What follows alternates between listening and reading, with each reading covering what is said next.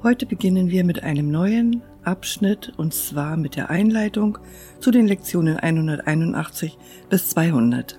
In unseren nächsten Lektionen geht es ganz besonders darum, deine Bereitwilligkeit zu festigen, um deine schwache Verpflichtung stark zu machen und deine versprengten Ziele zu einer einzigen Absicht zu verschmelzen. Es wird noch keine totale Hingabe, die die ganze Zeit hindurch von dir verlangt.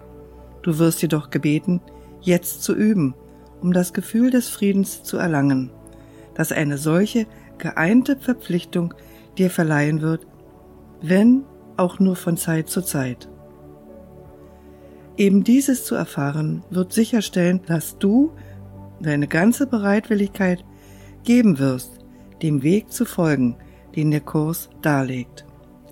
Unsere Lektionen sind jetzt konkret auf sich erweiternde Horizonte und direkte Annäherung an die besonderen Blockaden ausgerichtet, die deine Schau eingeengt halten und zu begrenzt, als dass sie dich den Wert unseres Zieles sehen lassen könnte. Wir versuchen jetzt, diese Blockaden aufzuheben, für wie kurz auch immer. Worte allein können das Gefühl der Befreiung nicht vermitteln, das ihr Entfernen bringt, doch die Erfahrung der Freiheit und des Friedens, die sich einstellt, wenn du deine strenge Kontrolle darüber aufgibst. Was du siehst, spricht für sich selbst. Deine Motivation wird so intensiviert werden, dass Worte kaum noch von Bedeutung sind. Du wirst dir dessen, was du willst und dessen, was wertlos ist, sicher sein. Und so treten wir denn unsere Reise jenseits der Worte an, indem wir uns zuerst auf das konzentrieren, was deinen Fortschritt immer noch behindert.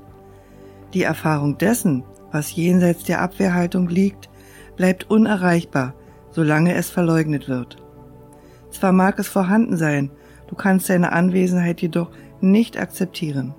Daher versuchen wir nun also täglich eine kleine Weile über alle Abwehrmechanismen hinauszugehen. Es wird nicht mehr als das verlangt, weil nicht mehr als das gebraucht wird. Es wird genügen, um dafür zu bürgen, dass alles andere kommen wird. Die Lektion 181. Ich vertraue meinen Brüdern, die eins mit mir sind. Deinen Brüdern zu vertrauen ist wesentlich, um deinen Glauben zu begründen und zu stützen, dass du fähig bist, Zweifel und Mangel an fester Überzeugung in dir zu transzendieren. Wenn du einen Bruder angreifst, verkündest du, dass er durch das begrenzt ist, was du in ihm wahrgenommen hast. Du blickst nicht über seine Fehler hinaus, vielmehr werden diese vergrößert und damit zu Blockaden für dein Bewusstsein jenes Selbst, das jenseits deiner eigenen Fehler liegt und jenseits seiner scheinbaren Sünden wie auch der deinen. Die Wahrnehmung hat eine zentrale Ausrichtung. Diese ist es, die dem, was du siehst, Beständigkeit verleiht. Verändere nur diese zentrale Ausrichtung und was du dann erblickst, wird sich entsprechend ändern. Deine Schau wird jetzt wechseln, um jene Intention zu unterstützen, die deine vorherige ersetzt hat.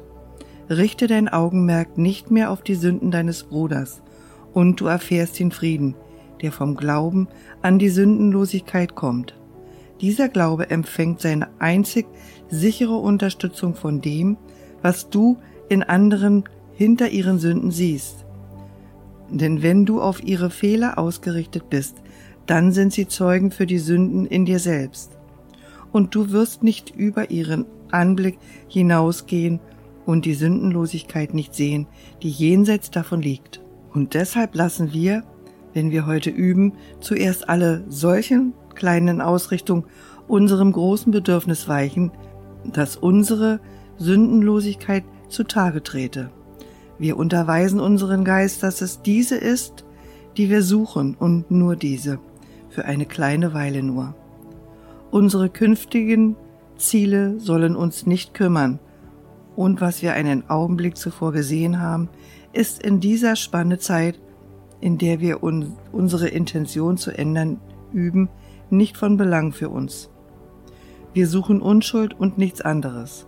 Wir suchen sie, ohne dass uns etwas anderes kümmerte als jetzt. Eine Hauptgefahr für den Erfolg ist deine Verstricktheit und deine vergangenen und zukünftigen Ziele.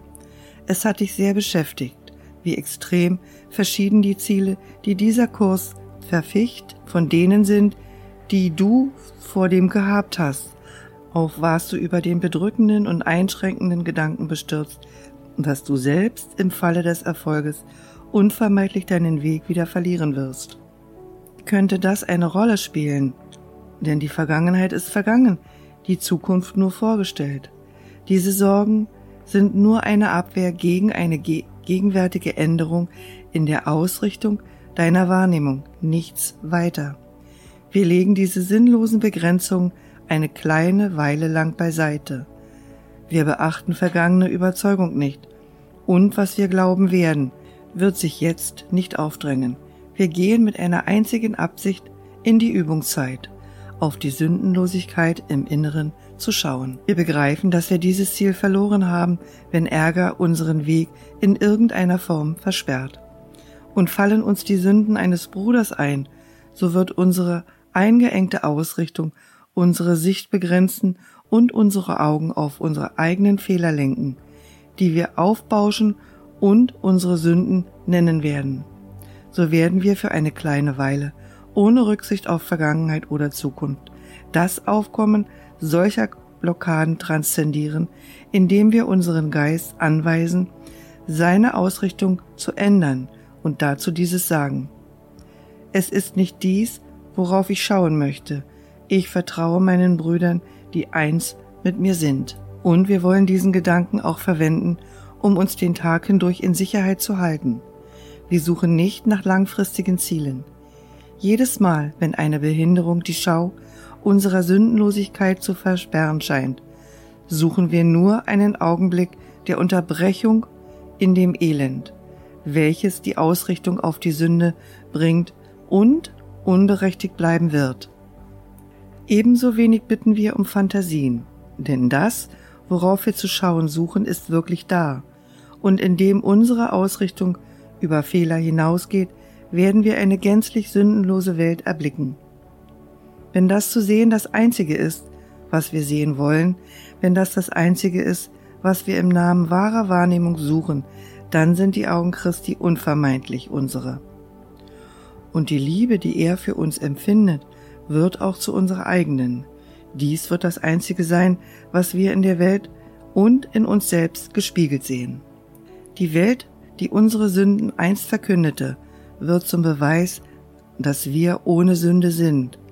Und unsere Liebe zu jedem, auf den wir schauen, erzeugt unsere Erinnerung an das heilige Selbst, das keine Sünde kennt und sich nie etwas vorstellen könnte, das seine Sündenlosigkeit nicht hätte.